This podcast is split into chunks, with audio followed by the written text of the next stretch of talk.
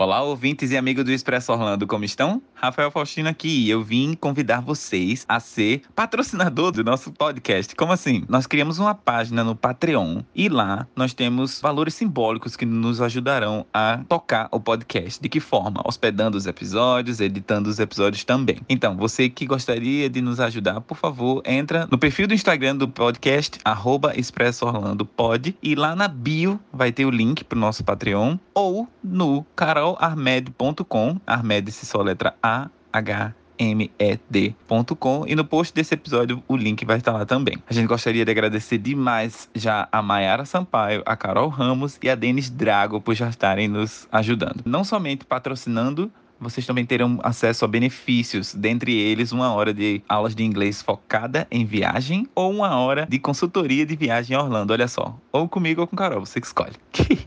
então, Vamos nos ajudar? Muito obrigado a todos vocês e fiquem com o episódio de hoje.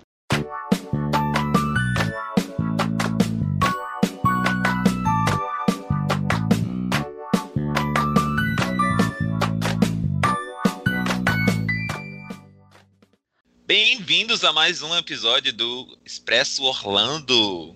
E aí, estamos aqui com o nosso especial do Animal Kingdom. Tudo bom, gente? Tudo bom, Rafa? Tudo bem, tudo bem, tudo bem. Feliz 2021 de novo, novamente, outra vez, e que esse ano seja bom, pelo amor de Deus.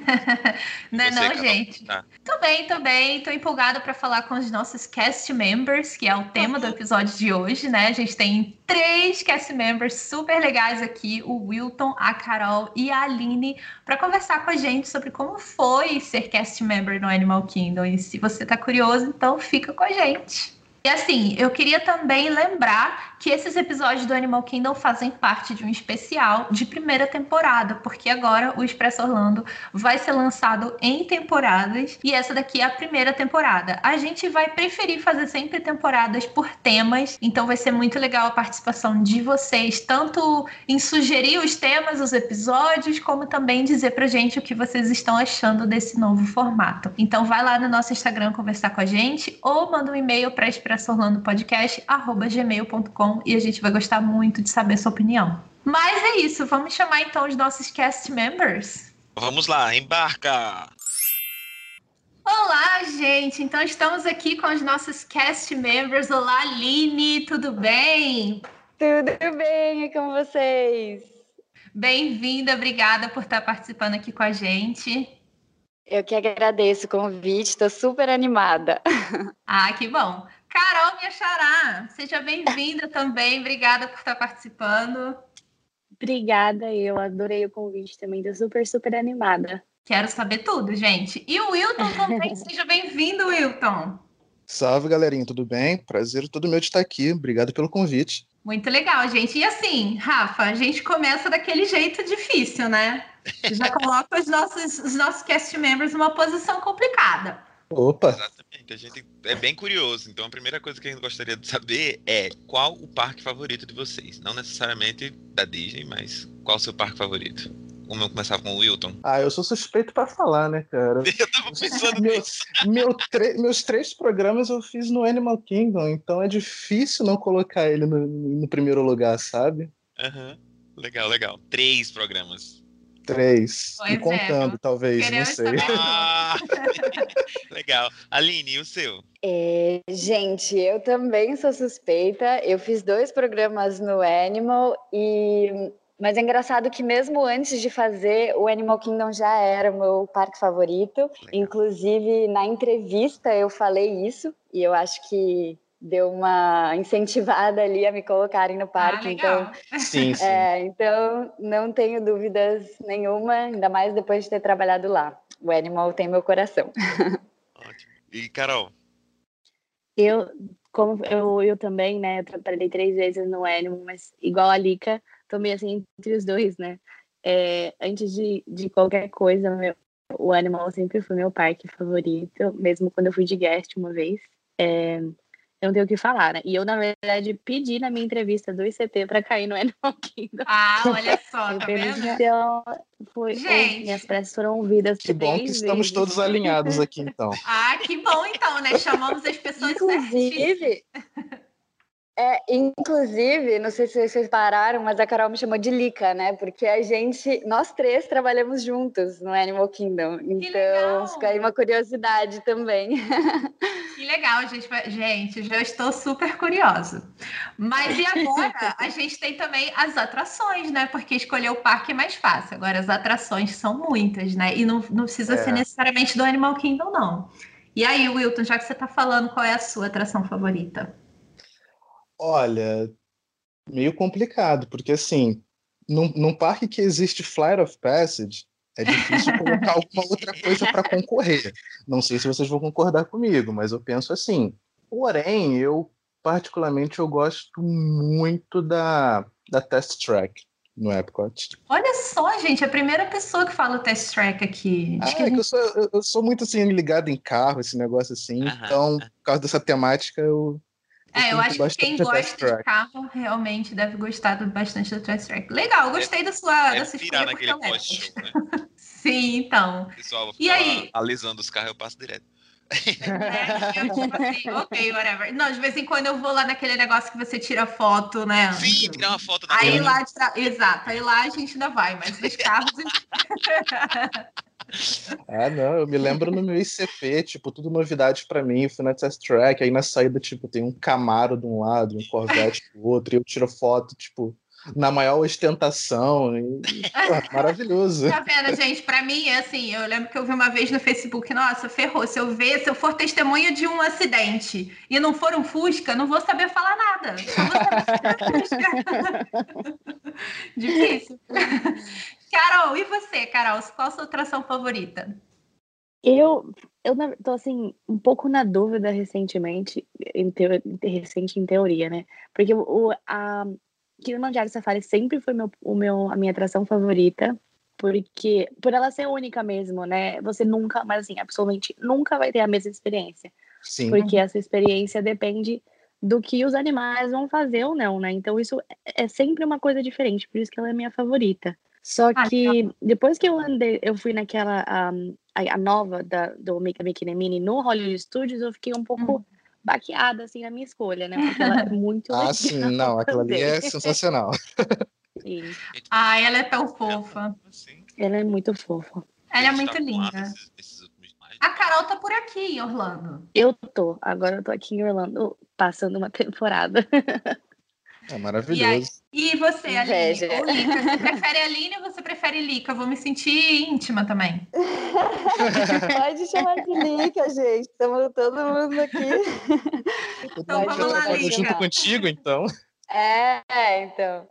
É, gente, eu concordo com o Will. Acho que Fly of Passage é muito difícil de superar pela tecnologia, assim, é um negócio de outro mundo mas eu tenho uma ligação muito é, especial com a Tower of Terror no Hollywood uhum. Studios, porque desde pequenininha, a primeira vez que eu fui para Disney eu tinha cinco anos era uma das poucas assim mais radicais que eu podia entrar por causa da altura. E eu ficava indo assim saía e entrava de novo. Eu era completamente apaixonada eu adorava a sensação de queda assim. Então é, é uma das minhas favoritas também por causa dessa dessa memória assim da minha primeira vez na Disney Olha isso, gente, adorar a sensação de queda. Essa é uma coisa que eu estou para entender na humanidade. Nós somos dois, porque a Tower é a atração que eu menos gosto, cara. Eu fui só uma vez agora no meu último programa para falar que eu não fui, porque todo mundo me zoava. Como assim você não foi na Tower? Eu saí daquilo ali quase chorando. Não, não dá. Não dá. Como assim, Nossa, Will? E você gosta do Fly Passage? O Fly ah, Passage. Pelo menos ali é uma simulação. Beleza, ah, mas é uma simulação. Agora tal era um elevador mesmo, cara. Não, Sim, não dá. Não dá. Eu adoro. Ah, eu adoro a Tower também. É, eu, Porque eu também a gente nunca tem a mesma experiência nela, né? Uhum. Igual o outro, assim, é sempre muda, é muito bom também. Isso é. É verdade. Verdade, e a verdade. temática dele é super legal, a história, você ah, de fato é. tá ali. Nossa, é incrível. É, a, a, Torre do Terror, assim, a gente tem um episódio aqui no, no Expresso Orlando só dedicado à Torre do Terror, com o Nilson, que foi cast member lá na Torre do Terror. É um episódio que, assim, a gente ama, cheio de curiosidade, cheio de detalhes, quem nunca ouviu, Procura aí no Expresso Orlando para ouvir. Gente, a Torre do Terror é simplesmente fantástica no que diz respeito a Imagineering, né? Detalhes e tudo mais. Então, é verdade. É, é fantástico. É. Mas é um elevador, eu tenho problemas com o elevador. Não, é, como, como atração, funciona muito bem. Toda a mecânica, toda a temática, isso eu não tenho do que reclamar. Mas realmente, a sensação de estar numa queda livre, dois segundos da morte, não me agrada muito. né? I'm a Disney person. Eu adoro, gente. é, mas, é. nossa, é, trabalhar lá deve ter sido realmente incrível. Nossa, uma experiência Não, muito, muito Imagina, legal. quando, quando o Nilson falou que todo dia eles precisavam ir várias vezes na atração para conferir se estava luz funcionando, luz acesa. Aí você tem que. Ai, gente, imagina! Meu sonho. Mas, com certeza. Eu ia exigir um seguro de vida. né? tipo isso. Bom, gente, mas vamos começar então contando um pouquinho da história de cada um de vocês. E aí eu quero que cada um conte realmente desde o comecinho como que chegou até trabalhar no Animal Kingdom pela primeira vez, até trabalhar na Disney, né? Seu Animal Kingdom não foi o primeiro, mas eu acredito que tenha sido, né? Pelo que vocês falaram. É, como é que vocês chegaram a trabalhar na Disney? Conta a história de vocês. Quem é que pode começar? Carol, pode ser? Pode, pode sim. Então vamos lá, Carol. Olha, eu conheci o ICP através de um amigo, é, que ele começou com o ICP, ele também fez os três programas, mas na época ele tinha feito só o ICP. Quando eu conheci o programa, foi lá em 2013 que eu conheci o programa. Mas como eu estava começando a faculdade, eu falei assim, ah, deixa mais para frente, acabei prestando mesmo só em 2016. Então eu passei pro, o, pro programa 2016, 2017 junto com a Lika também, que a gente foi é, no mesmo. E eu sou formada em veterinária, a minha primeira formação é veterinária, e quando eu estava no ICPU, é, eu faculdade de veterinária. E era um dos principais motivos para eu poder cair no Animal Kingdom, porque é, eu gosto muito dessa parte de é, conservação mesmo, né? Para poder ensinar e mostrar para as pessoas esse, esse tipo de coisa. E aí acho que foi assim a experiência mais mágica da minha vida foi a Disney, posso dizer, porque o meu filme favorito é o Rei Leão e eu, eu caí no Fast of the Lion King do meu ICP. Então, Oh, gente, olha só. Foi assim, incrível. Mas, mas e aí, Trabalhei três meses lá. Quando você foi fazer a sua entrevista, você falou que o seu filme favorito era o Rei Leão. Eles levam essas coisas em consideração? Como foi esse processo? Na primeira entrevista foi assim uma coisa bem geral, né? Foi uma entrevista em dupla, então eu acho que estava ali mais para ver é, é, mais um check de personalidade, né? Para ver se você, uhum. porque eu, eu vejo a Disney depois de ter trabalhado três vezes, eu vejo a Disney mais como uma empresa do que como é, multinacional que precisa de, de certas personalidades no, no, no seu quadro de, de funcionários do que realmente uma coisa assim, ah, estou indo lá para brincar, né? Uhum. Mas na primeira entrevista não foi dada, não foi dito nada desse tipo de coisa. Na segunda entrevista foi um, um pouco mais pessoal. É, e aí na, aí na, segunda entrevista o que ela perguntou foi o que eu levaria do Brasil para os Estados Unidos para me fazer lembrar de casa. E assim, eu não sabia o que responder. Eu falei, assim, ah, eu vou levar um bichinho de pelúcia, que eu não sabia o que responder. E aí ela ah. perguntou por que, que eu ia levar o bichinho de pelúcia. Aí eu falei que era porque o, o é, eu tinha um, um, Simba que ronronava desde criança e eu levaria aquilo porque o Rei Leão era meu filme favorito. Então, assim, não sei se ela levou isso em consideração ou não, mas deu certo, né? Ah, que legal, que legal. Gostei. Fica a dica aí, né, para alguém que for fazer é. entrevista e quiser levar alguma coisa, né? Nunca se sabe.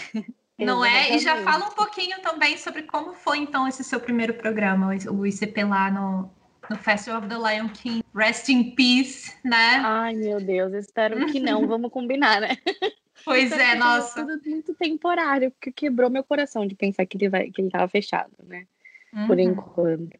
Mas é, os horários do, do, do Leão é assim, horário muito business hours, né? Porque o show só acontece de em horários assim muito de holidays e, e quando tá, os parques estão cheios, ele acontecem normalmente 10 shows por dia. Então, é sempre assim, das 9 às 7 da noite. Então, eu não tinha muito tempo para fazer outras coisas pra, é, fora, né? Porque uhum.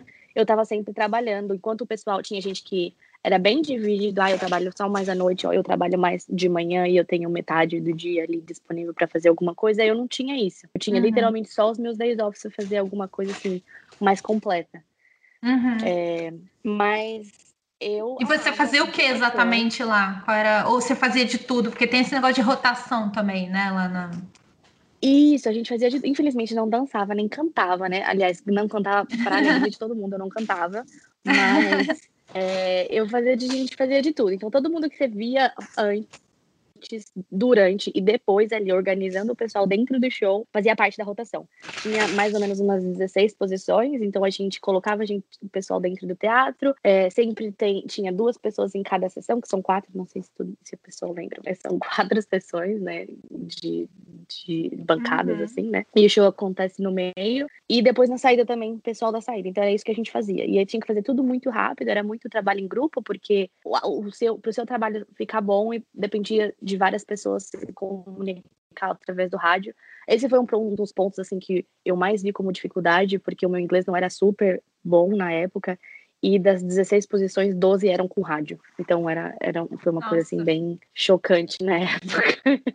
Nossa, e assim, eu quero só rapidamente falar para o pessoal que está ouvindo que esses especiais, episódios especiais do Animal Kingdom que a gente está lançando, a gente também tem um especialmente em inglês com um dos artistas que fazia parte do Festival of the Lion Kingdom, ou do Lion King. É, ele fazia o Nakawa, né? Cantava lá, se apresentava. Ah, então o episódio está super legal. Prestem atenção aí nesse nosso especial, porque vai ter, vão ter episódios super legais. Então, quem gosta do Festival of the Lion King, vai lá e confere esse episódio também. Ah, me deixa tirar foto com os bichos, não me, me deixa tirar Olha o spoiler.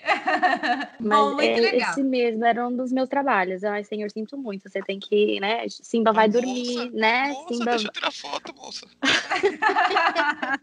Gente, imagina aí as pessoas lá bem assim, ô, oh, manda o povo embora logo que eu tô cansado já dessa de ficar aqui nesse leão. Ai, ai, Mas gente. Era difícil mesmo.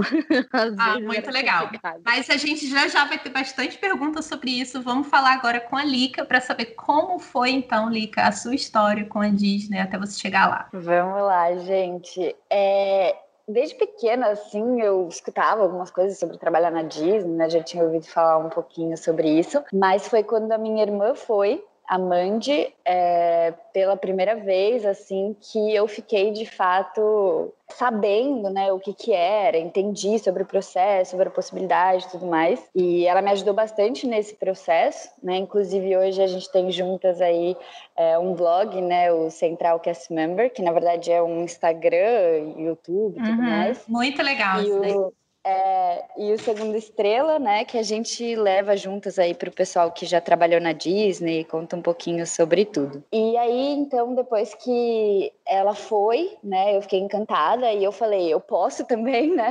Então, vamos lá. e aí eu fiz o processo, né, seletivo. É um processo muito longo, né, muito cansativo, assim, gera muita ansiedade, né? Mas é receber ali, né, a job offer, que é quando você passa, é uma sensação assim indescritível e que nem a Carol falou, né, é uma uma experiência muito mágica e, e enfim, muda realmente a nossa vida. Na entrevista, que nem eu comentei, eu falei que eu queria ir para o Animal Kingdom, mas eu não falei nada muito além disso, assim, né, sobre a Eles perguntaram para você ou partiu de você dizer isso?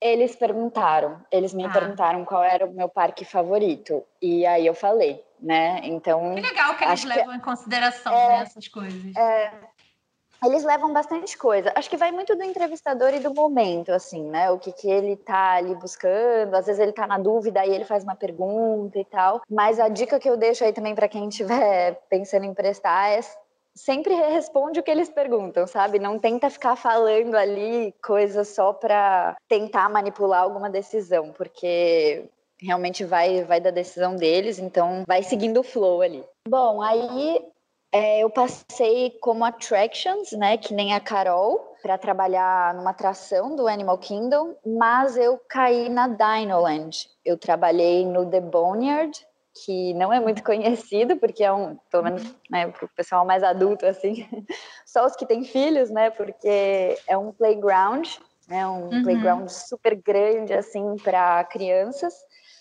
E, e aí eu trabalhava lá como uma paleontóloga do Dino Institute. Incrível fazer parte história. É incrível fazer parte da história da Dinoland, né? É uma land ali que não é tão. Né, o pessoal não se atrai tanto por ela, assim, mas a história é muito rica e uhum. é, eu adorei, assim, trabalhar lá. Então, a minha atração, ela não era tão técnica quanto a da Carol, talvez, né? Não tinha rádio, nem todas essas coisas de memoria, memorizar o, é, o show e tudo mais mas tinha várias posições, tinha várias questões de segurança, principalmente por estar envolvendo criança, né? Criança afogada na areia. É, exato. Subir pelo, pelo lado contrário do escorregador, né? Era uma, uma bagunça, assim, mas era super gostoso. mas era super gostoso. E, e como a Carol falou, né, ela não tinha muito isso de horário fixo, eu tinha, né? Então, normalmente eu trabalhava de manhã. Os meus shifts uhum. normalmente eram de manhã e aí eu tinha à noite assim mais livre, né? Então, para mim isso foi bom por um lado, porque eu já meio que sabia mais ou menos como minhas semanas iam ser, né? Diferente de outras roles, né? Outros trabalhos que as pessoas podem desempenhar no ICP, você, uhum. né? Pode ser uma roleta russa ali. Cada dia você trabalha no horário. Então, para mim era um, era bom assim, porque eu conseguia me planejar mas era aquela coisa, né? Todo dia acordar cedo e tudo mais. Mas foi muito gostoso. Foi uma experiência muito, muito rica. Legal. Assim. Eu já vou querer saber, porque tanto com a Carol quanto com você, já fiquei super curiosa da parte de treinamento. Então a gente já vai chegar nessa parte aí que eu quero saber com mais detalhes. Mas vamos agora para o Will, então, para saber como foi a chegada dele até a Disney. É, para mim a história é uma história meio complicada, porque assim, eu conheci uh, essa oportunidade de trabalhar para a Disney assim que eu entrei para a faculdade. Isso foi uhum. lá em 2012. Uhum. A STB fez uma, uma palestra na minha faculdade, e aí eu e meus amigos lá ficam todo mundo encantado. Né? Não, a gente vai ter que fazer isso até o final do curso, beleza. E aí chegou no último ano da faculdade, e aí eles me convidaram. Né? Falaram, Will, é, é o último ano, vamos? Eu falei, cara, não sei não tipo assim, não, não tem uma condição financeira muito boa para bancar um, um, intercâmbio. Então, num primeiro momento, apesar de eu querer ir, eu já estava eu tava descartando completamente a possibilidade. Só que eles insistiram tanto que eu me inscrevi no, no último dia. E aí eu passei a primeira entrevista, fui para São Paulo, fiz a entrevista com os recrutadores, e aí passaram duas semanas, chegou a job offer. Aí eu já não sabia mais o que fazia da minha vida, para ser sincero. Mas foi muito bom, foi muito bom. A entrevista em si, eu isso não me foi lembro. 2016, né? Todos vocês, é isso? Não, eu sou mais antigo. Meu ICP ah, foi em 2014. Tá. Você trabalhou junto com elas depois, então, em outros programas. Sim, eu trabalhei com a Lika no, no PG. PG e a Carol PG e Guest Relations. Ah, entendi, ok. Tá, então vamos voltar para o seu. Aí, é... Isso lá em 2014, eu fiz entrevista em São Paulo. Eu não me lembro se ela chegou a mencionar alguma coisa de perguntar se eu tinha preferência de algum parque, coisa do tipo, uhum. né? Uh, e eu fui custodial no meu ICP. Uhum. Legal. Então o, me, então, o que eu me lembro da entrevista em si uh, foi dela ter perguntado se eu estava confortável com a ideia de usar produtos químicos e toda aquela questão uhum. de, de, segurança envolvendo isso, né? É o, é o que eu me lembro agora, assim, mais, mais claramente, porque a entrevista... Pergunta sobre custodial. É, vocês têm que Diga. ficar numa área específica ou você pode ficar, assim, o parque inteiro? Você vai, vai indo para o parque todo? Você vai no parque todo, mas não no mesmo shift. Cada shift uhum. você fica em um, em um lugar diferente, entendeu? Mas durante a semana você roda o parque quase inteiro. Ah, eu acho isso legal, né? Você tem a oportunidade de trabalhar em áreas diferentes do parque. Sim, sim, isso para mim me ajudou bastante. Que assim, em poucas semanas eu conhecia o parque melhor do que eu conhecia a minha cidade. Entendeu? Eu sabia onde estava tudo ali, era um mapa ambulante, digamos assim. Uhum. Então, então, em, questão de localização, essa foi uma position que ajudou muito pra mim, muito uhum. mesmo. Ah, legal. Você fazia os e... desenhos também, não? Oi?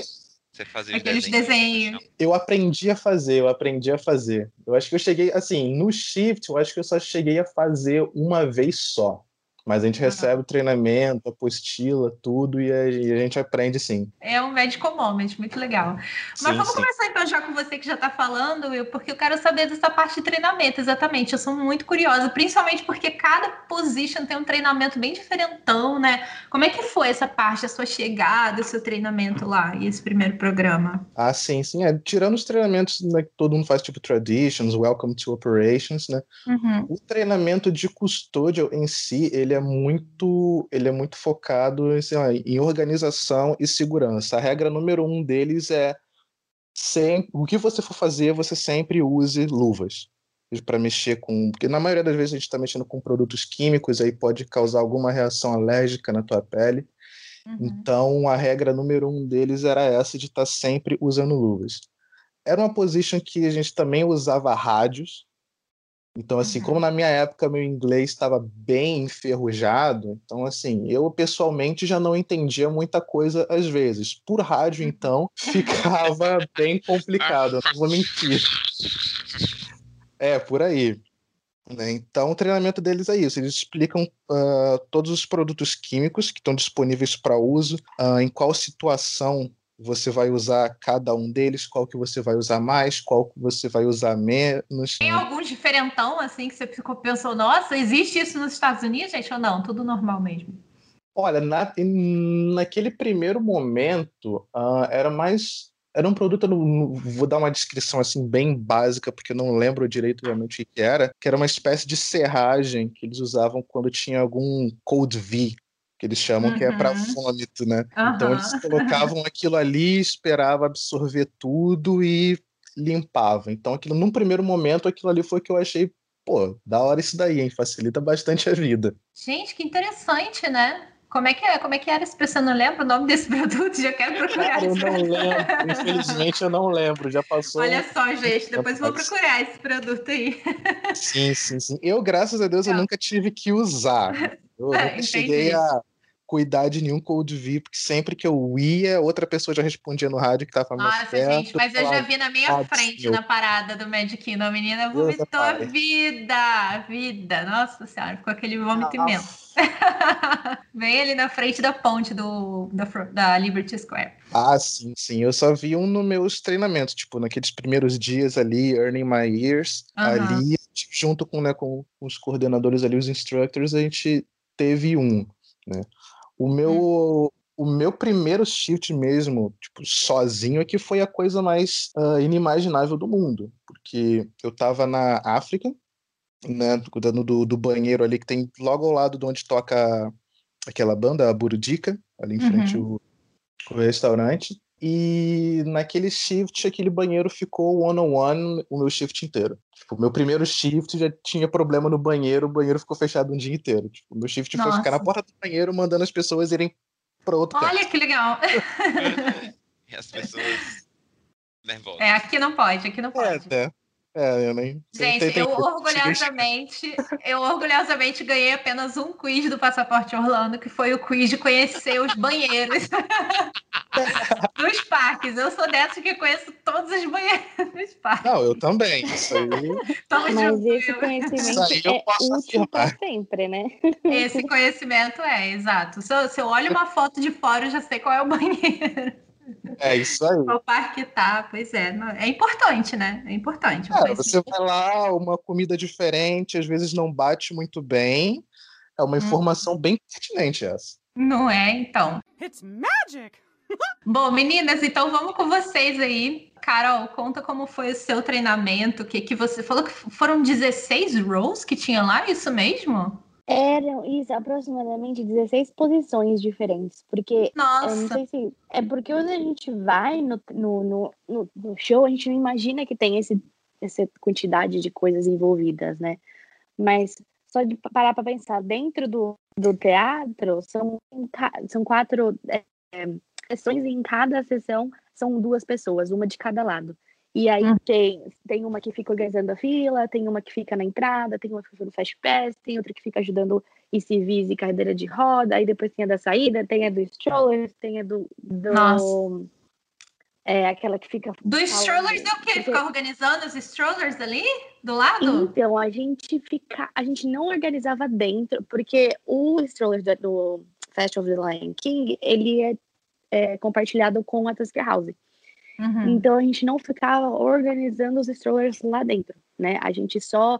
Porque muita gente parava lá na frente do, do, do Lion King, de frente, literalmente de frente para onde você entrava e não podia parar ali, ali não era um stroller park. Então a gente, é, quando acabava aquela muvuca de todo mundo entrando, ai meu Deus, tenho que correr porque o show vai começar, ficava mais tranquilo. E a gente levava os carrinhos de volta pro lugar que devia. É, e aí depois a pessoa, o pessoal voltava desesperado, meu Deus do céu, moveram o meu carrinho, que roubou meu carrinho, assim, vai lá ver lá no, no, na pracinha que ela tá lá. Como Mas, foi o treinamento dessas, dessas roles? O treinamento foi assim, a parte de fora foi a parte mais fácil, assim, de, de entender, de se acostumar. Agora, dentro envolvia muito, muito, muito safety. A gente, eu nunca parei para imaginar que podia ter ser tanta coisa assim, mas porque você tem que estar atento a qualquer criança, né, ou, ou, ou adulto especial que possa querer correr para cima dos dos performers que quer conversar, abraçar, né, qualquer uhum. tipo de interação, eles não podem fazer isso de jeito nenhum. E também naquela hora do fogo, você tem que ficar atento para do fogo, uhum. fogo de uhum. verdade. Aquela hora das facas, as facas são de verdade, então tem muito, muita, muita posição que é bem pontual assim, segurança, né? Uhum, entendi, entendi. Então era, era uma coisa assim que eu, antes de o, o programa naquela posição, eu não imaginei, na verdade a parte que mais assim foi difícil para mim mesmo durante o treinamento foi o rádio dentro do teatro, uhum. porque você tem aquele o, o som do, do show, ele é absurdamente alto, assim, é muito, muito, muito, muito alto. Quando a gente tá lá pela primeira vez, a gente nem imagina que é tão alto, mas quando você tá lá assistindo nove shows por dia, eu tinha que usar nos do... eu usava nos dois ouvidos o, o plug de, de ouvido, né? Aquele normal que todo mundo conhece. E aí eu colocava meu rádio no máximo e eu ouvia o rádio com o plug de ouvido e ainda Nossa, show, gente. Não prejudicou sua audição, não, isso aí. Guerreira. Ah, eu já não ouvia muito bem antes, né? Depois eu não nem, nem tentei. Nossa senhora. É, complicado. Não é? é? Mas, enfim, aí né? você teve que. Você chegou a fazer algum tipo de treinamento com o pessoal, os artistas em si, ou não? Você nem se envolvia, nem via, nem estava lá, nem. Essa coisa dos bastidores. Você estava com eles nos bastidores, você precisava fazer alguma coisa com eles, combinar alguma coisa, sei lá.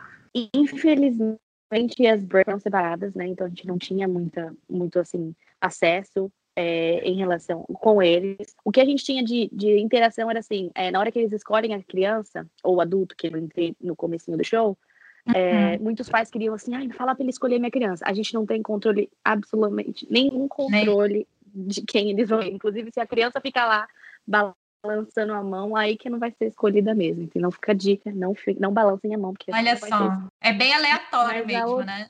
Mas a outra interação que a gente tinha com eles era quando ia fazer meet and greet, que não é, não é uma coisa assim super fácil de conseguir, na verdade é uma coisa bem difícil de conseguir.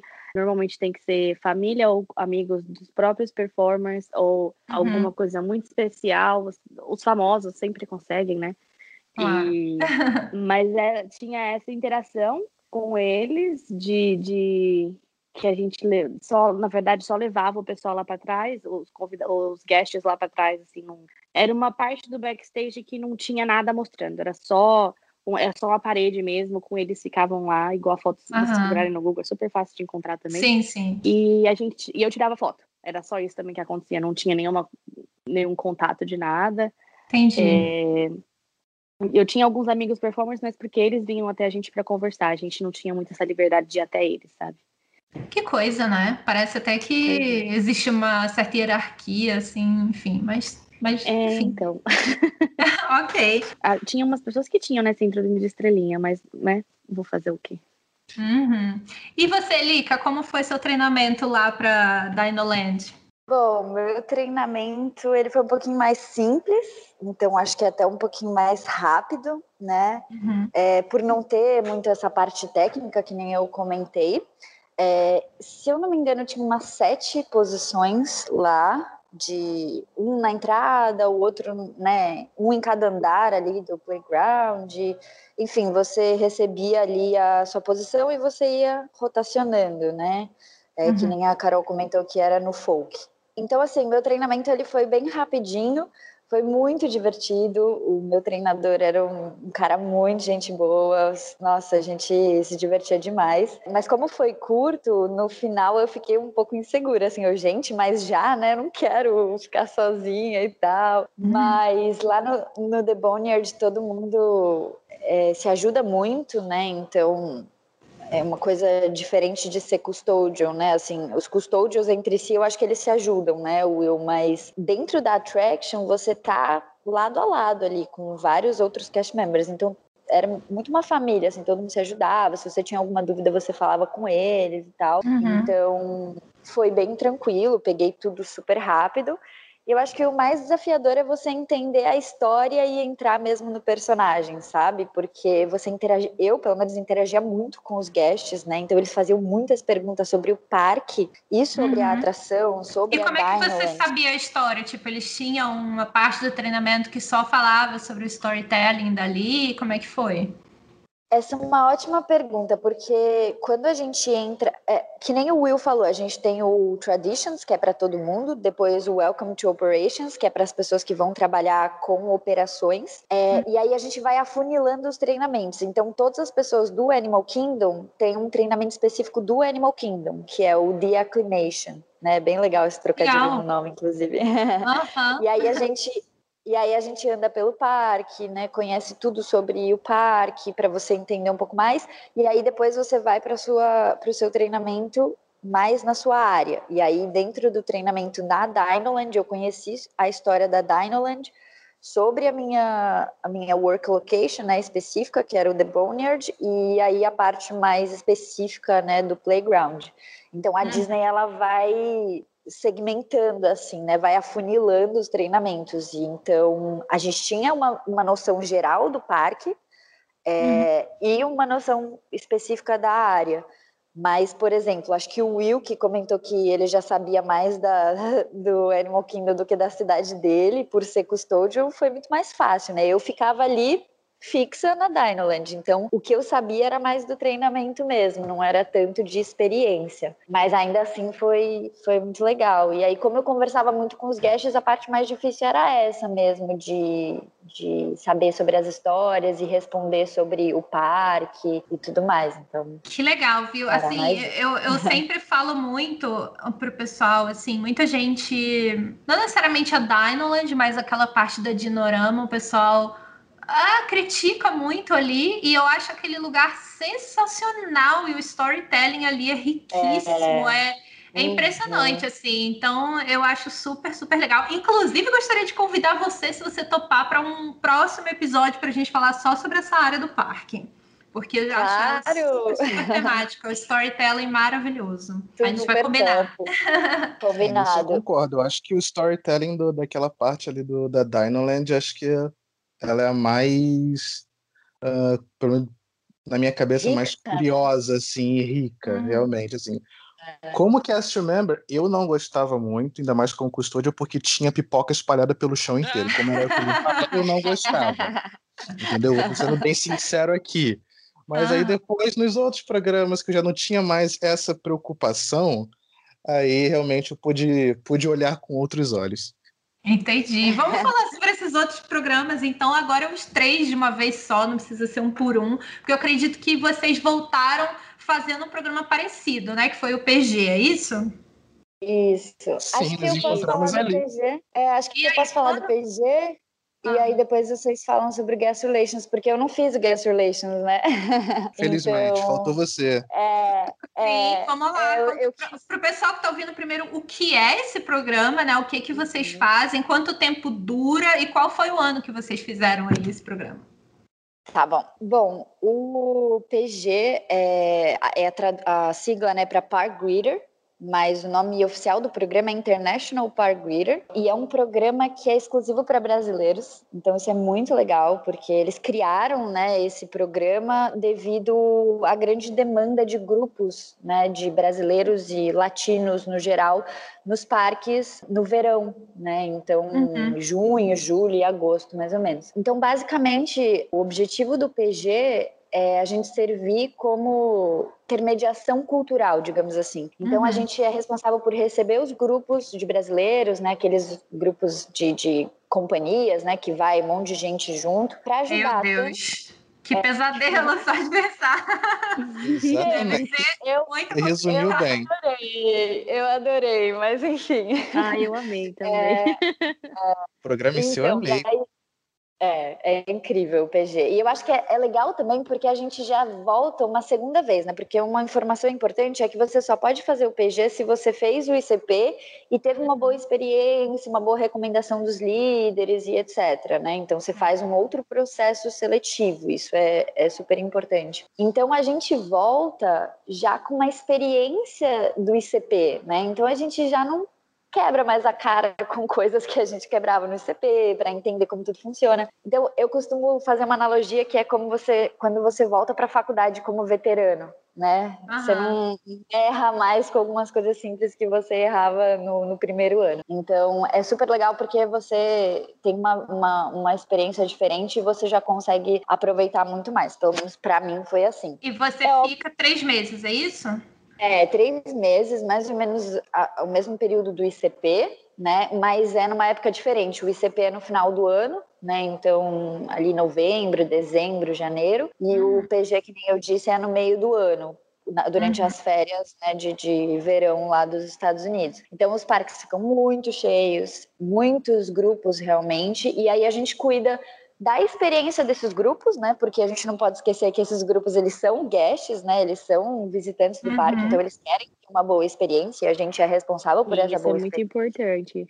É, é muito importante mesmo, porque às vezes as pessoas acham que a gente está lá só para é, vamos dizer assim, proteger é, é. e proteger as, as, outras pessoas dos grupos, mas na verdade não, né? A gente está lá para fazer de fato uma ponte, é, traduzir, né, ajudar na, nas crises ali, enfim, fazer uhum. todo Sim. E eu não sei se você sentia isso, Lica, e o Will também, mas às vezes alguns cast members viam o grupo de pessoas, principalmente quando era adolescente, né? E adolescente, eu, eu falo para todo mundo, adolescente não importa a nacionalidade, é adolescente. Eles têm sempre a mesma, uhum. mesma uhum. tipo de coisa que eles agem. Comportamento, mas, né? Exato. Uma linguagem universal aí. Exato. E aí, o que eu senti era alguns cast members meio que torciam o nariz, sabe? Como eles viam o pessoal chegando, já torciam o nariz. E é, foi o que a Lika falou, eles eram guests, eles pagaram, é, às vezes, até mais os pais, né, gastaram até mais dinheiro do que outras outras famílias Verdade. menores e eles tinham, eles mereciam a mesma atenção e, e a, a, ter uma experiência boa também no parque, né? Uhum. Agora eu tô curiosa pelo seguinte: quando eu falei que pesadelo, o Will concordou comigo. Quero saber por quê. Não, porque assim, né? Lica e Carol não vão me deixar mentir. Existiam alguns grupos que a gente, né, pegava uma experiência, a gente já sabia que esses grupos eram mais difíceis de lidar. Por mais que a uhum. gente já tivesse ali para ajudar, para fazer com que né, o dia deles corresse o melhor possível, fazer toda uma organização, todo um planejamento e tudo mais, tinha alguns grupos ali que eles meio que não queriam ser ajudados, sabe? Uhum. Tinha toda essa essa aura de serem completamente é, autossuficientes, é não preciso de você aqui, Adolescente, entendeu? né? Entendi. É, entendeu? Então, assim, esses grupos em específico é que eram, assim, entre aspas, os, os pesadelos. Entendi. Chegava, a gente já sabia que naquele dia, até aquele grupo, a gente já se benzia, fazia algum ritual de manhã para poder aguentar, porque era complicado. É errado dizer que a, a carga de trabalho do greeter acaba sendo um pouco mais leve do que a do, do regular? De jeito nenhum, é completamente certo. Que é... Acho não. Na verdade, eu não senti dessa forma. É que eu acho que depende, primeiro, do que você fez no CP, E segundo, eu acho que depende muito do momento do PG, porque eu não sei se Sim. vocês lembram, gente, mas durante o começo do programa e o final, quando os parques já estão com menos grupos, a gente fica um uhum. pouco mais tranquilo. Então a gente já conseguia Sim. passear mais pelo parque, né? Se algum familiar ou algum amigo ia visitar, você já tinha mais uma flexibilidade para acompanhar um pouco e tal. Sim. Mas no meio ali do programa, acho que né, no julho, julho mesmo, julho o negócio era é frenético. É, Nossa, era frenético. Então, tinha dia que tinha. É.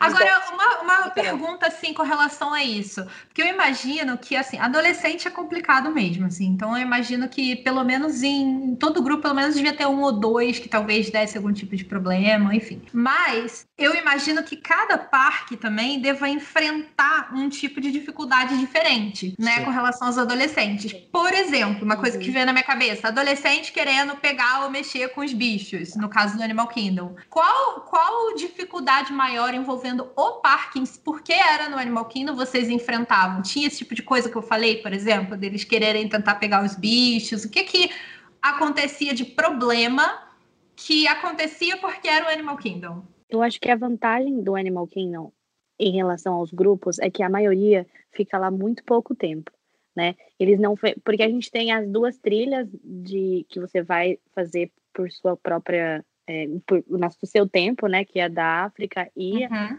a da Ásia, eles não iam nessas trilhas. O único é, lugar que eles iam que tinha animais mesmo era o, safari. safari. E aí não tem assim como você interagir com, com muito assim com o animal, porque eles normalmente ficam mais longe. Quando tá muito calor, que na verdade, quem já passou pelo verão da Flórida sabe que, meu Deus do céu, né?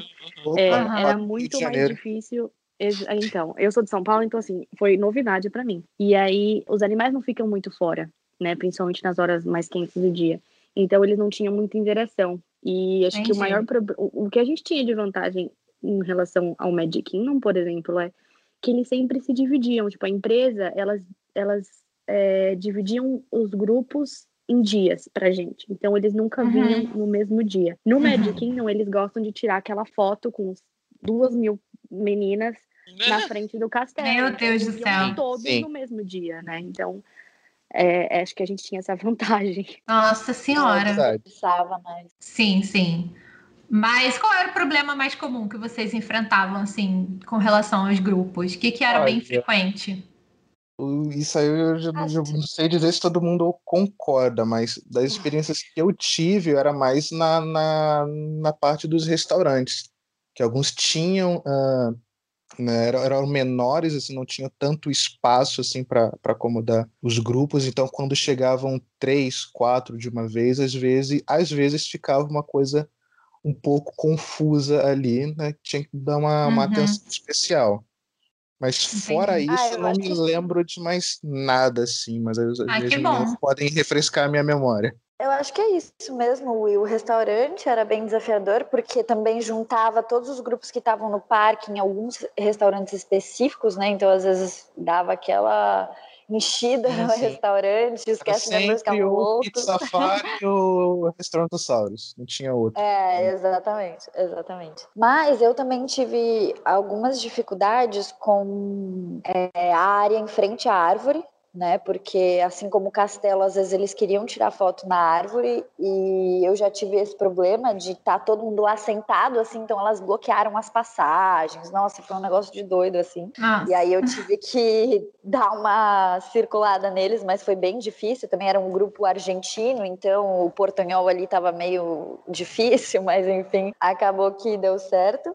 E eu tive também uma experiência ruim na fila do Flyer Passage porque é uma Ai, fila muito longa, né? Como vocês sabem, é uhum. cansativa. E aí os grupos que estavam lá começaram, enfim, a cantar, né? Brincar, porque, enfim, eles estavam querendo passar o tempo ali. E os americanos se incomodaram. E aí eu tive que ir lá, enfim, contornar a situação, porque os managers né, da atração estavam surtando, porque eles não entendiam que não podia fazer barulho, enfim. Aí eu tive essa experiência ruim também. Mas eram mais essas. Isso devia ser muito comum também, de maneira eu geral. Eu lembro desse dia aí. É, Nossa, então, eu tive, e, brasileiro. parecido aqui da Lica também. Eu ia só falar que brasileiro tem essa, essa questão mais, né, de, de enfim, ser animado, cantar, bater palma, não sei o quê, e tudo isso não pode, né? Atrapalha, dependendo do lugar e tudo mais. Então, é, a gente acontecia isso bastante, né? Só isso. O meu foi, na verdade, dentro do, do Flash of the Lion King, porque a nossa posição, a gente sempre começava com, acho que, duas pessoas, começavam bem cedinho, e aí depois a terceira pessoa chegava umas duas horas depois. E aí essas duas pessoas e... iniciais ficavam lá na frente do parque coletando as informações para o re resto do dia, né? Porque era assim que a gente sabia onde eles iam estar mais ou menos, em qual horário do dia, qual fast pass que eles tinham, qual restaurante eles estavam planejando ir, como que eles iam uhum. fazer o pagamento, porque isso influenciava muito o restaurante. Só que então, nesse dia não tinha ninguém dentro do parque, porque a gente estava só lá na frente. E aí chamaram lá na, no, no Lion King e no, ali na África não tem caminho curto para chegar lá, né? Uhum. Não importa se é backstage ou on stage, o caminho para chegar lá vai demorar pelo menos uns cinco minutinhos. E aí elas estavam cantando, eram na verdade vários grupos da, é, de meninas argentinas. E elas estavam cantando dentro do teatro. Aqueles que eles falam, a gente fala que é chanting, né? Que é fazendo uhum, aquela, uhum. aquela, aquele barulheira toda. E aí me chamaram, eu li assim, e tava cada, cada grupo numa sessão diferente. Eu falei assim, mas vocês querem que eu faça o quê? Meu Deus, eu sou uma pessoa, elas são 500. E, e aí, como é que resolveu? eu, eu falei pro médico, assim, não, eu não vou, a gente não vai conseguir fazer isso, fazer elas, né, pararem de, de, de fazer enquanto não começar o show. Então. Gente, mas cadê os guias dessas pessoas? Então, mas você sabe que uma. Que Eles estão cantando juntos. O problema é esse, Meu são Deus. os guias que dão a ideia. E outra, esse é um, é um guia para 50 meninas. É um, então, assim, eu, eu fiquei pensando, meu Deus, eu não quero levar meu filho, mandar meu filho para uma viagem dessa, né? Porque uma pessoa responsável por 50, quando que ele vai prestar atenção que o meu filho tá ali caído no chão, né? Machucou, sei lá. Uhum. Mas enfim. Mas Pelo amor de Deus, guias! Então, exato. Mas eu vou te falar uma coisa, a minha experiência, não sei se eles sentiram a, a mesma assim. Os guias brasileiros eram os melhores, assim, em relação de preparação. Eles Sim, eram os que menos precisavam da nossa ajuda. Os, os, grupos que menos davam trabalho eram os grupos brasileiros. Eram os brasileiros, sim, sim. Os argentinos não querendo dar alcunha de, de xenofobia longe de mim, entendeu? Mas sempre quando acontecia alguma coisa, eram os grupos argentinos. Ou é como eu falava, os, os chanting, fama, né? os chanting, tipo, não só nas atrações, mas tipo, andando pelo parque, a gente tinha que todo dia, toda hora abordar eles dizendo que não podia. E no pior dos casos, tinha lá uma caixinha de som JBL, pique Neymar, Ai, às alturas. Mas eu acho, gente, que isso eu acho que isso é um pouco por causa da, dessa barreira cultural, né? Querendo ou não, eles deviam falar, gente, por que, que tá vindo um brasileiro com uma blusinha com a bandeira do Brasil falar em portunhol comigo para é, me ajudar a controlar o meu grupo, sabe? Então eu entendo um pouco essa dificuldade que a gente tinha de se comunicar com eles. Com o brasileiro, a gente chegava lá, ô irmão, vamos ajudar aí, por favor, não sei o quê. E aí ele já gente. entendia, né?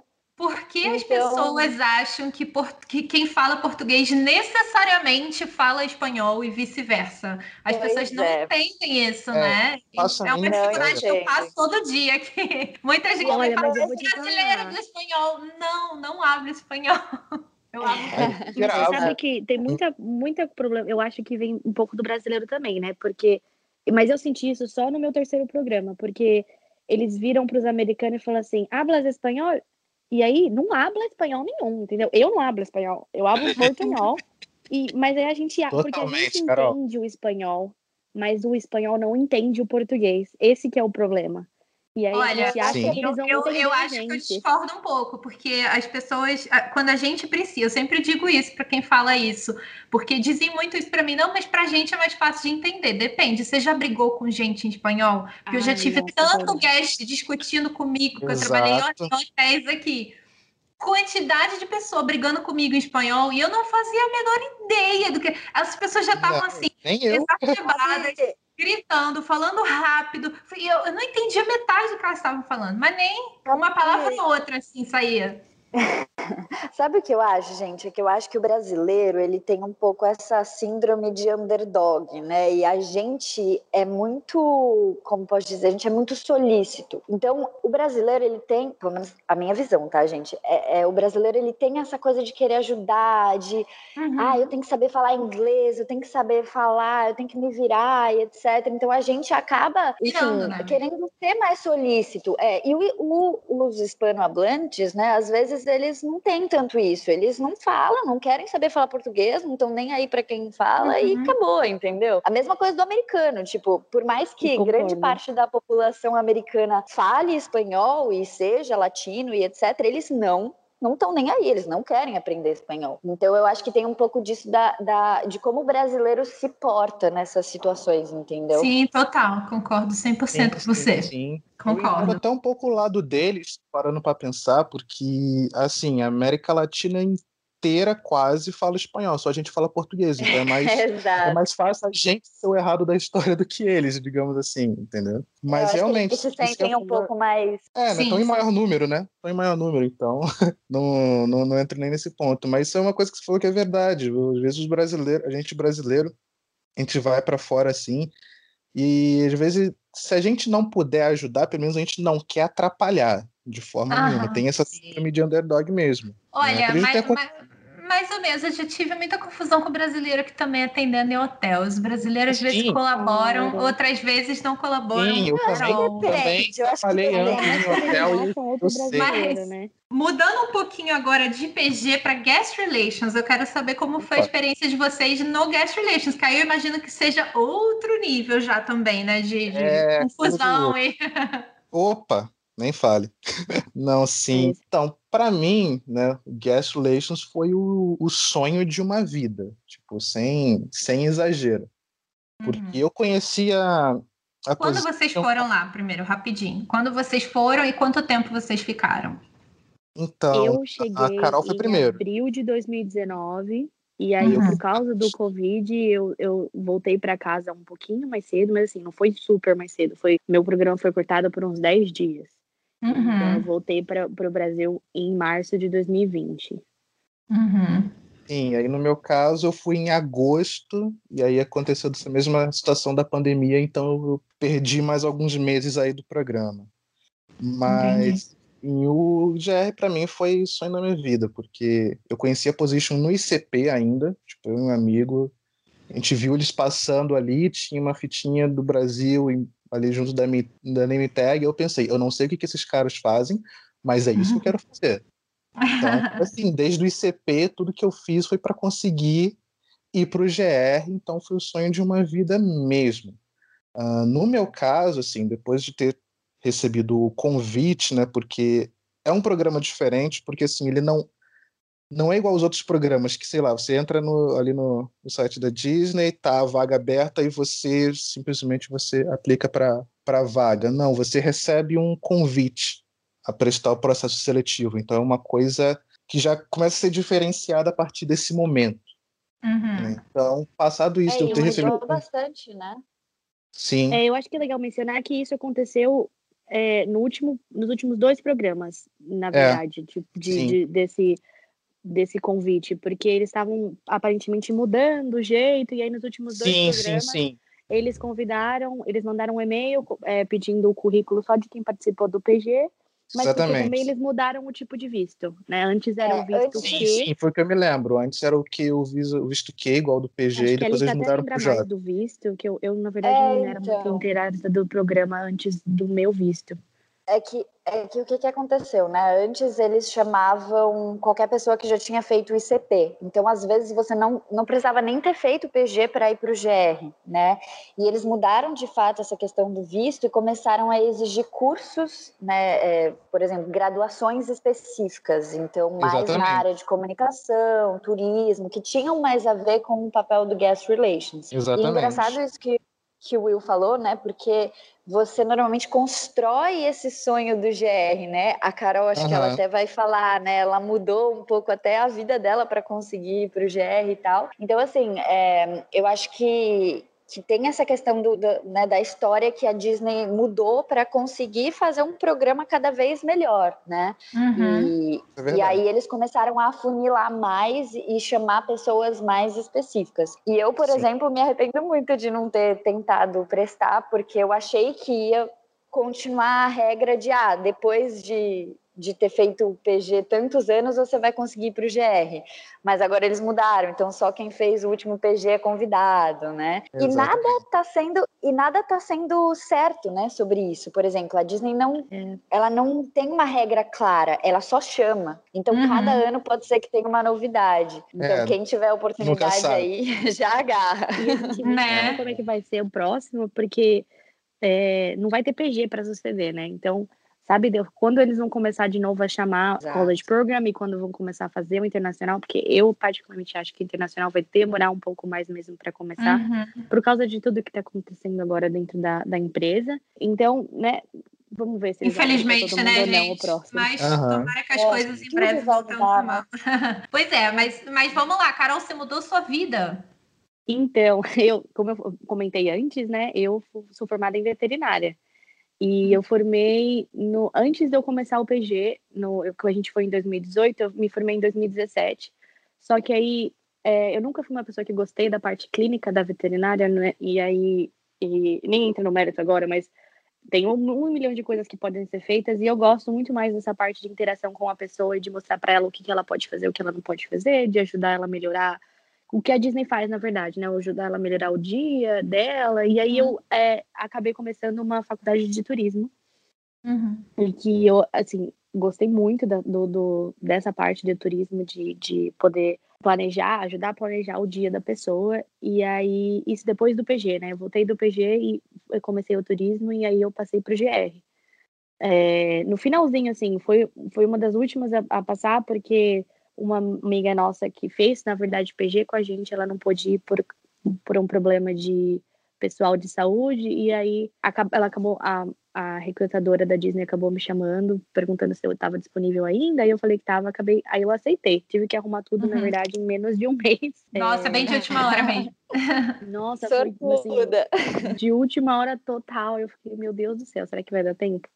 Mas graças a Deus deu tempo, e aí eu fui cair no Animal Kingdom de novo e aí no nosso programa com esse visto novo a gente fica oito meses num parque e três e quatro meses no outro.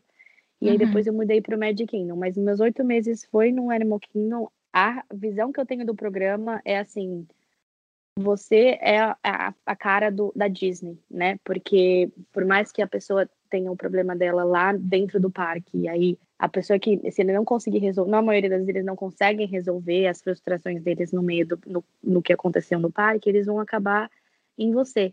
E aí você uhum. que tem que, você que tem o poder de é, deixar uma impressão boa e fazendo com que ele, olha, eu fui bem tratado, eu acho que a Disney merece a minha visita e a minha recomendação de uhum. novo e ou não, eu nunca mais vou voltar aqui e etc. Tipo Mas eu, que nunca mais quero voltar no Hollywood Studios por causa do cara do Guest Relations.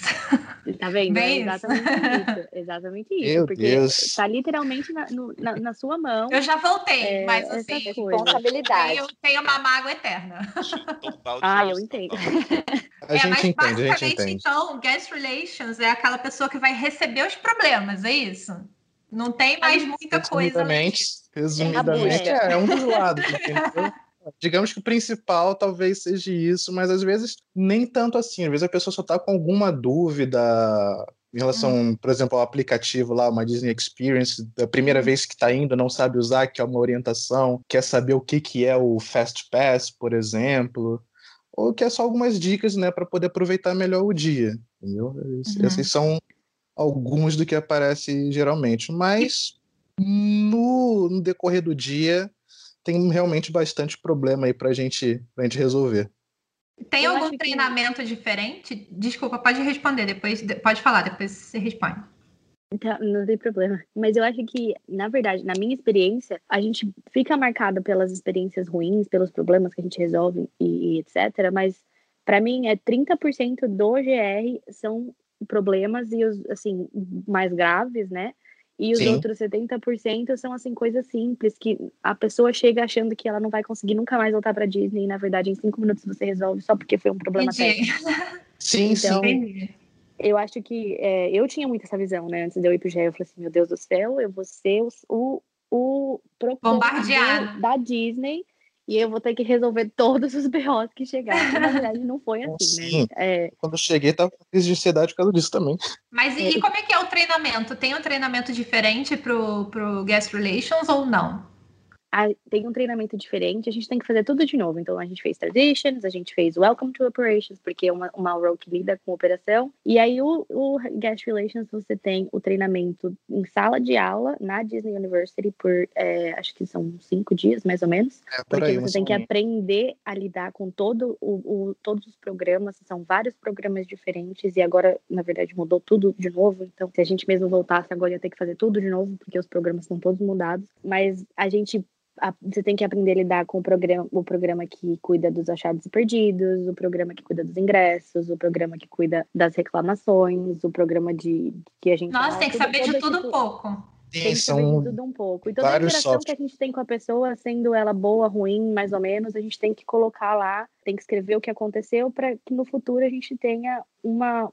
Tem, saber o histórico, né? Igual você na escola, uhum. a seu professor anotou tudo que você fez lá o ano inteiro, porque aí o professor do ano seguinte vai saber o que foi que aconteceu com você. Sim. Então, é, é isso que acontece também na Disney, mais ou menos, né? Assim, bem. Entendi. Falando bem rudimentarmente, né? Aham, uhum. certo. E, e, gente, acho que vocês sabem melhor que eu, né? O guest relations é muita responsabilidade, né? Porque Demais. você tá lidando com tudo isso e que nem a gente falou, com a experiência da pessoa. Então, acho que muito mais do que o PG e o ICP, né? Você, você realmente é ainda mais responsável por controlar a experiência da pessoa. Então, acho que isso é uma grande diferença entre os programas. Até porque é muito mais longo, né? O GR, o treinamento é uhum. é mais intenso, que nem vocês falaram. Então, é bem diferente.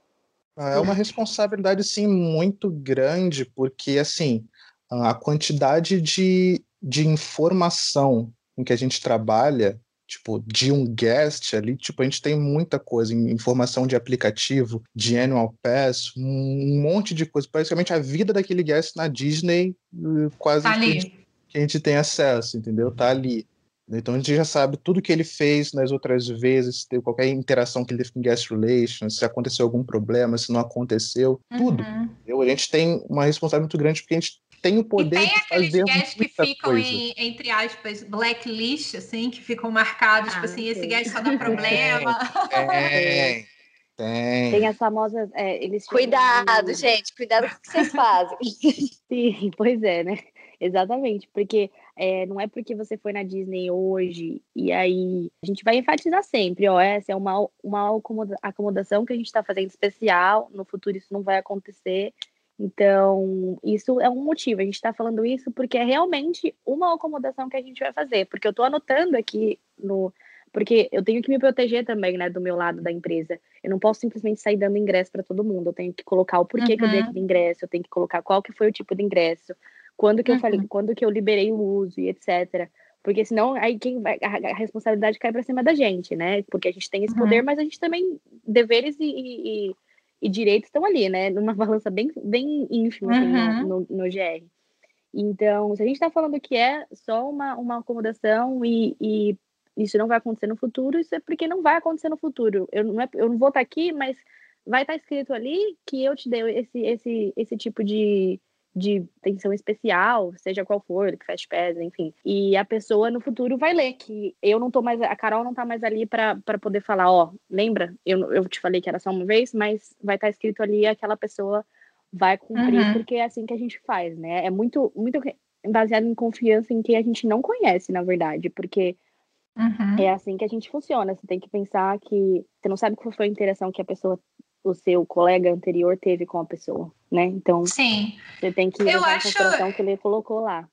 É, eu, eu acho legal esse negócio da Disney dar autonomia, né, para os funcionários e para os cast members, tipo, tanto no sentido de poder fazer um, um medical moment ou de poder tomar uma decisão dessa forma, né?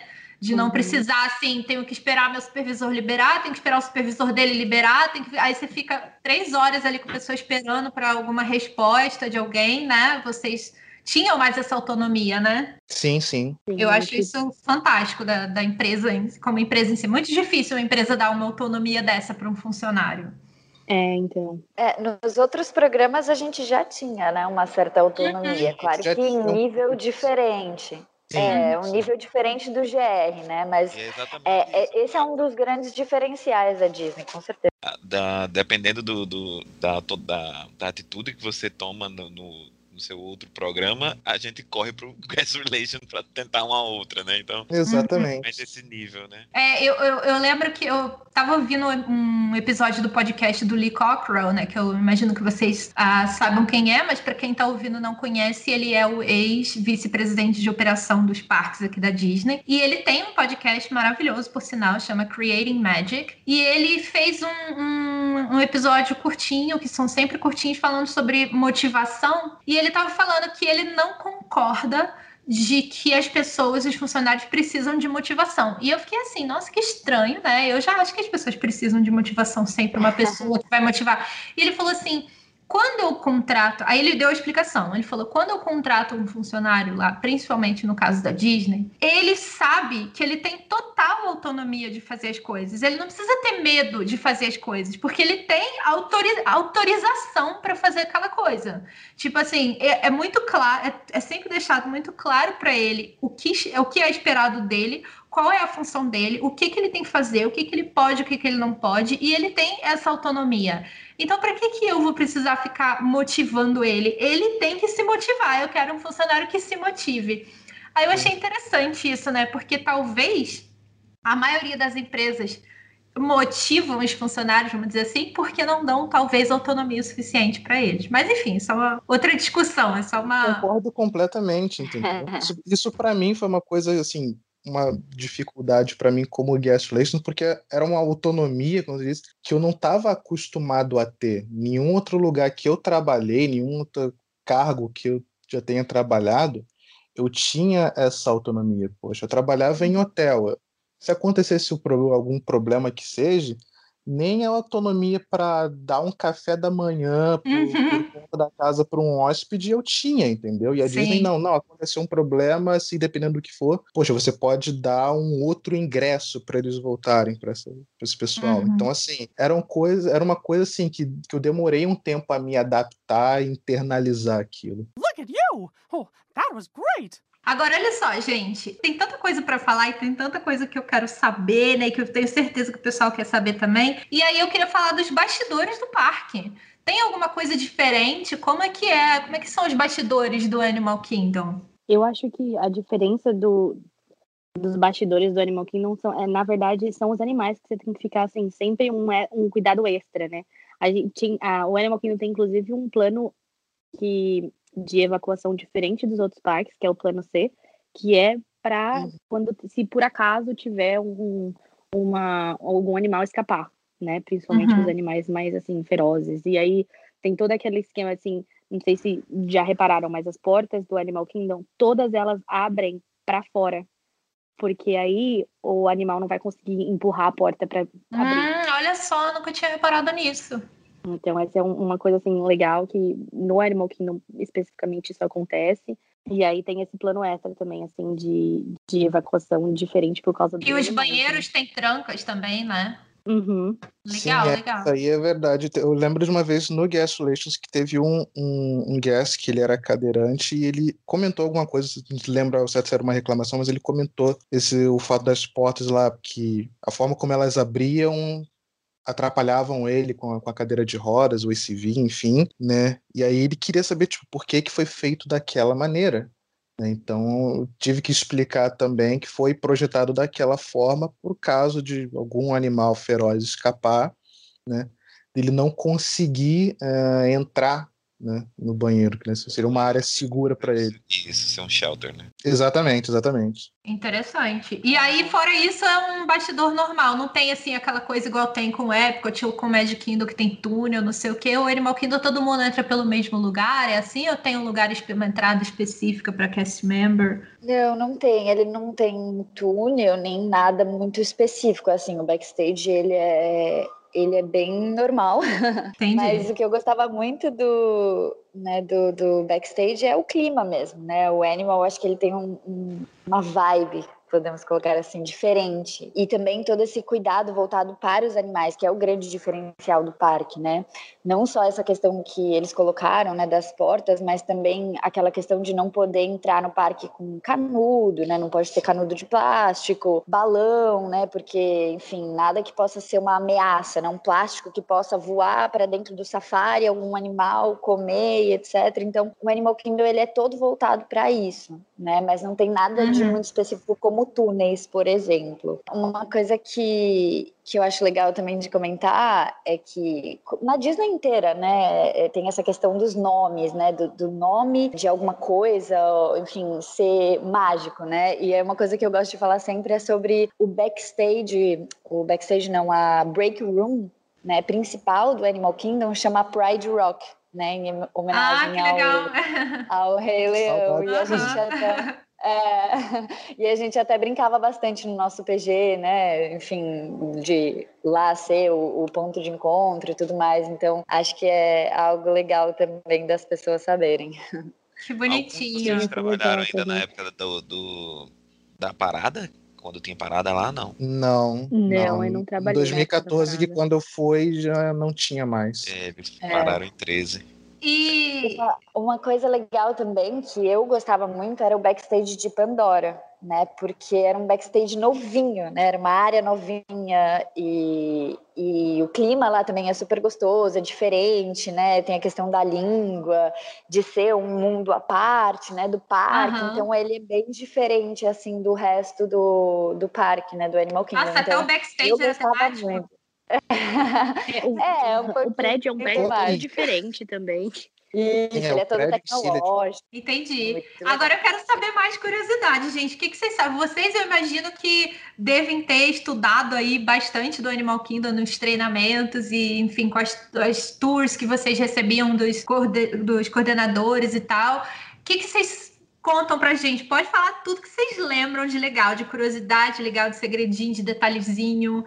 O que, que vocês compartilham aí com a gente sobre o Animal Kingdom? Acho que uma coisa que eu acho legal do Animal Kingdom é que a Disney em si, né, ela sempre tenta é, te colocar dentro do, do tema, né, que é uma das quatro keys do, do que agora cinco, na verdade, né, uma das cinco keys do, da Disney é o show, então o legal do Animal Kingdom é que, e as pessoas reclamam muito disso, na verdade, é que as placas são bem pequenas, mas é justamente porque na selva você não tem placa, você não, você não tem direções para ir. Então, elas estão ali porque a gente tá no mundo moderno, Olha, mas elas são bem pequenas, elas não são igual assim, você vai ver no Magic Kingdom aqui para cá, você vai achar Fantasyland alguma coisa assim, não, não é as são muito perceptíveis. São bem elas são discretas. Assim. É. Uhum. Com, Sim, complementando verdade. isso, cara, Complementando isso, acho que é legal falar também que quando você entra no Animal Kingdom, você não vê logo de cara a árvore, né? Por exemplo, quando você entra no Magic Kingdom, você bota o pé lá, você já vê, né? O hum. castelo. Quando você entra no Epcot, você já vê, né? A bola e tudo mais. O Animal Kingdom, ele tem essa essa essa percepção, né, de você ter que explorar o parque. Então você tem uhum. que explorar para chegar até a árvore, né? Então você tem que passar ali pela, né, pela Gente, estou arrepiada. É, exa... Exatamente. Então vai um pouco de encontro com isso que a Carol falou, né? Que a ideia é você explorar o parque, você ser um explorador da natureza. Então isso é muito legal do Animal Kingdom. Continuando isso que a Lika falou, a parte do Oasis, que é a primeira parte ali, eu lembro que eles comentaram que é para literalmente te desconectar do mundo. E aí, quando você tá. E aí, teve, eu já fiz essa experiência, assim, não importa em qual parte do Oasis que você esteja, você não imagina que você está em Orlando, por exemplo. Você não uhum. realmente você não escuta nenhum som diferente do que você escutaria numa floresta. Então, Cidade, né?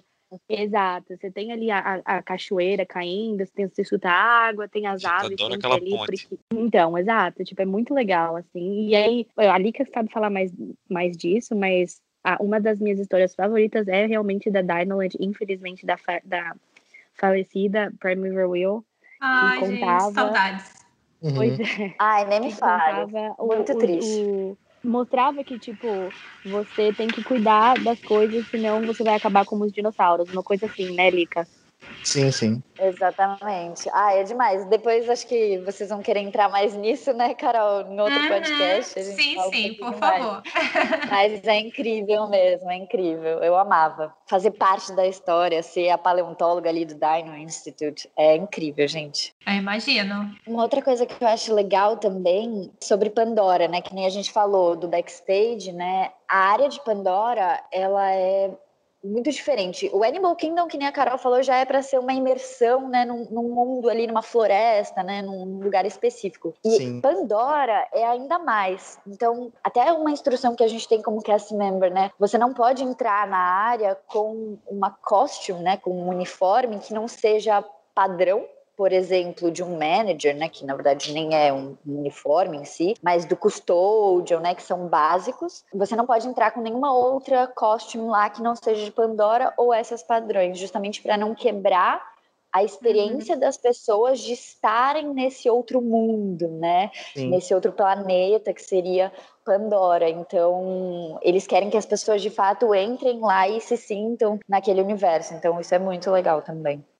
É, sim, só adicionando, tipo, tanto que, tipo, as próprias name tags dos cast members que trabalham em Pandora, elas são diferentes de, de, todas Não, as verdade. outras. É verdade. Exatamente. Meio parecido com o Mad Kingdom, né, isso daí. É, isso, isso acho que acontece também na, na área, na Galaxy Edge, né, do, uhum, do Star Wars. Sim, na Galaxy Edge, sim. Essa pegada, é. Eles fizeram no mesmo molde. Legal, legal. Gente, assim, eu fico pensando, sabe? Por que, que eu pedi isso para vocês? Porque se a gente for na internet, se a gente for em livros, a gente vê vários livros com 500 detalhes do Mad Kingdom, com 500 segredinhos, com várias coisinhas. É muito difícil a gente ver coisas curiosidades dos outros parques, né? Especialmente eu acho que do Animal Kingdom, não sei porquê. Eu fico, inclusive, muito feliz que Pandora fez o Animal Kingdom sair de último para segundo parque mais visitado ah, da Disney. É, isso é verdade. Porque ele já merecia ser mais visitado. Merece. Sim, demais. E merece muito mais amor, assim. Eu acho que são a gente conhecendo esses detalhezinhos faz com que a gente dê mais valor ainda, né, ao parque, saber a a dedicação desses Imagineer, desses Imagineers para fazer as coisas especiais. O Animal Kingdom ele é territorialmente o maior parque né, da Disney e hum. isso é porque por causa da área do safari. Dentro do safari, só na, naquela região do safari cabe o, o Magic Kingdom inteiro. Então, acho que isso é legal também contar para as pessoas terem é noção da, né? Dessa dimensão do tamanho do parque. É, quando a gente fala que o Animal que... é o maior parque da Disney, é literal, realmente, ele é o maior. Exato. Uma coisa que eu acho legal, assim, porque o Animal Kingdom, o pessoal fala assim, ah, mas porque o Animal Kingdom é um parque, não é um zoológico. Na verdade, o Animal Kingdom é um zoológico. Ele é, é acreditado pela Associação Internacional de, de Zoos e Aquariums, né? Que isso, para ele para você participar, é, ser, é, conseguir acreditar o seu zoológico nesse, nessa associação tem que ser assim uma são os, os todas as coisas que eles precisam alcançar as exigências né os requisitos né? exato, né? são muito muito altos e a quantidade de, de ajuda que eles trazem para breeding de, de animais e conservação é assim algo inimaginável eles conseguiram duplicar triplicar na verdade eles conseguiram fazer várias coisas para várias populações assim de animais em, que estavam em extinção e é, eu, como veterinária, não sou contra zoológicos, mas eu, eu, tenho colegas veterinários que são contra zoológicos.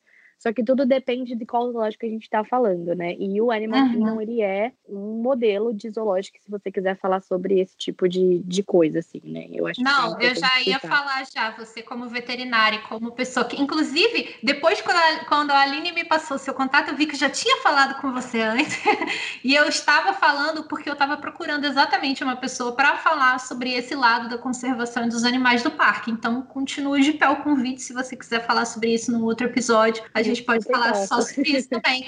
que eu acho muito importante as pessoas conhecerem esse trabalho que a Disney faz, não só no Animal Kingdom, também tem o Epcot e a propriedade Sim. toda da, da Walt Disney, até fora também, que Kissimmee, né, eles têm uma área de conservação, então uhum. tudo que a Disney faz para em prol, né, do meio ambiente dos animais é uma, uma coisa muito bonita e que eu definitivamente quero falar num próximo episódio. Agora eu queria fazer rapidamente uma pergunta para você, Carol, por que você, como veterinária, é, não tem problema com o zoológico, em especial com o Animal Kingdom. Você pode falar brevemente assim, depois a gente conversa mais sobre isso?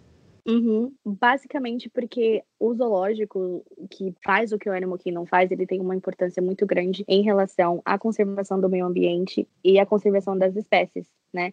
Então, se você for procurar o Animal Kingdom, ele nem nenhum momento eles tiram os animais da, da natureza para poder colocar em exposição. São animais que tiveram, que não podem voltar para a natureza por mil razões diferentes. Eles, na verdade, recebem vários chamados de, de animais ao redor que precisam ser resgatados e eles fazem a recuperação do animal e depois reintroduzem a natureza se, se o animal puder ser reintroduzido à natureza. E a gente precisa disso, né? No, no em relação uhum. assim, ao planeta Terra em si, zoológicos eles precisam contribuir com esse tipo de coisa, porque não é só a natureza em relação a plantas, né? Mas a natureza em relação aos animais, por causa de todo o que o Rei Leão fala, na verdade, né? Todo aquele ciclo uhum. da vida, um depende do outro, então se a gente não conservar, todo mundo vai acabar virando pó mesmo. Então, acho que é muito importante, muito brevemente falando esse tipo de nesse, nesse assunto que é muito. É, eu vi um Mas... post do Joe Road, queridíssimo. Vocês, vocês chegaram a conhecer já ele, gente? Meu, meu sonho. Não, maravilhoso. Não, não, não conheci ainda. Não, ainda não, ainda não. Então, o Joe Road, maravilhoso. Para quem não sabe, temos um episódio especial só sobre o Joe Road. Ele foi o Imagineer principal aí, né, que, que a desenvolver, a construir o parque do Animal Kingdom. E ele fez um post que me mudou, assim, um pouco. Uh, não, não mudou, mas eu não sabia muito o que achar sobre isso. E ele comentou assim que as pessoas têm uma visão muito nobre de que os animais deveriam sempre ser soltos na selva e tal, sem considerar que hoje em dia tem muita caça. Tem muito problema desses animais estarem em perigo, infelizmente, atualmente, mais na selva do que onde eles estão hoje. E que então, assim, o, o, ideal e o objetivo é que as coisas melhorem e eles consigam sobreviver na natureza e ficar soltos e tal. E que hoje em dia, infelizmente, isso não é a realidade, né? Então, é, é um, é um assunto que eu acho interessante de se debater. Principalmente é. porque eu já ouvi pessoas falando, não, porque eu não quero ir para o Animal Kingdom, porque o Animal Kingdom tem animais e que pena, gente, que pena. Esses animais são muitíssimos bem tratados, né? Uhum. Eles são, eles têm toda Sim, o. Todas as condições. É muito legal se alguém quiser assistir, né? Eu fazendo propaganda de graça aqui do Disney Plus, mas tem um, um, um programa que chama Mágica Eu ia do falar Disney Animal Kingdom. que ele é assim, perfeito, maravilhoso. Ele não fala nada de atração, ele fala exclusivamente dos animais e ele não fala só do Animal Kingdom Park, ele fala do Animal Kingdom Lodge e ele também fala do Epcot. Então eles ficam assim rotacionando e falam todo o processo processo que eles fazem com os animais. É bem legal, assim, se alguém tiver curiosidade de assistir. Aliás, o Animal Kingdom Lodge é outra coisa maravilhosa também, né? Mas ah, isso sim. fica para uma, uma outra parte. Gente, e para finalizar, então, sim. eu queria que vocês que vocês deixassem aí as melhores dicas para quem quiser curtir o Animal Kingdom. Eu sei que agora a gente está num período mais delicado, então talvez agora seja um pouco diferente, mas tenham em consideração que as dicas vão ser baseadas em tempos normais. Se você quiser muito ver os animais, por exemplo, no Safari. Tem um motivo que ele tá sempre cheio, assim, logo que todo mundo chega, porque na, eles não alimentam os animais on stage, mas eles colocam alguns como se fossem uns snacks, né, durante o dia, assim, para eles poderem ficar um pouquinho mais ali, um pouquinho mais aqui, também para eles poderem ter toda a nutrição que precisa. Mas um horário bem legal para ir no, no safari, que você consegue ver vários animais, são nas horas mais assim, com uma temperatura mais para aproximadamente uns 20 graus Celsius, né? E, então, umas nove e meia, dez horas da manhã é uma coisa bem legal. É, eles trocam de animais pro safari noturno. E tem alguns animais que eles que ficam dormem de dia, então eles trocam alguns animais, como as hienas, com os lobos, e eles trocam esse, esses animais também de lugar. É, eu acho que uma dica legal que muita gente quer saber é sobre a fila de Pandora, né? Então, poxa, hum. como é que eu faço? Qual que é o melhor horário? Eu ia falar sobre, eu ia dar essa dica aí também. Bom, depois você complementa, pode ser um pouquinho diferente, né? Vai lá, vai lá, é, vai lá pela minha percepção, as pessoas elas têm em mente muito a questão do começo do dia, né? Então, de abrir o parque e sair correndo, literalmente, é um caos, né? Inclusive, uhum. é, para ir para Pandora, né? É uma boa, sim, você chegar cedo no parque, garantir ali, né, é, os primeiros horários e a fila ela costuma andar bem, apesar do do tamanho, né, e da organização que eles fazem lá fora, no começo do dia ela, ela costuma andar bem. Mas uma dica que acho que pouca gente segue é mais no final do dia, né? Então, quando o parque está quase fechando, você chegar ali na fila, pode ser até que o, né, esteja marcando um tempo grande, às vezes eles deixam 40 minutos, alguma coisa assim, mas se você for um pouquinho antes do parque fechar, dificilmente vai ser mesmo aquele horário que está marcando. Então, se vocês quiserem é, tentar, super vale a pena, porque eu já peguei, por exemplo, 10 minutos de fila no final do dia, assim, foi super rápido, uhum. porque eles não Sim. fecham o parque até que todo mundo tenha saído. Então, mesmo que, por exemplo, você vá dois minutos, entre na fila dois minutos antes de fechar o parque, eles não vão te impedir, eles vão fechar a fila no horário que fechar o parque. Então, se você tá uhum. lá dentro, eles não vão te tirar. Então, você vai fazer a atração, leve o tempo que levar. Mas normalmente. Fora que Pandora à noite é maravilhoso, né? Então tem que passar Exatamente. de toda forma à noite. Exatamente. vale super a pena a parada. Isso daí que a Lika falou foi um próprio cast member da atração do Kilimanjaro Safari que falou para todo mundo já. Eu foi a primeira e única vez que eu fui no Safari à noite. Particularmente não curti muito, então não voltei. Mas aí, nesse dia que eu fui, já tava perto de fechar o parque. Ele falou: Ah, gente, então quem quiser curtir a Flora of Passage, não sei o que lá, não se preocupa, viu, gente? Ninguém vai expulsar vocês da fila, não. Até a hora do parque fechar, vocês podem ir pra fila. E eu, olha só, cara.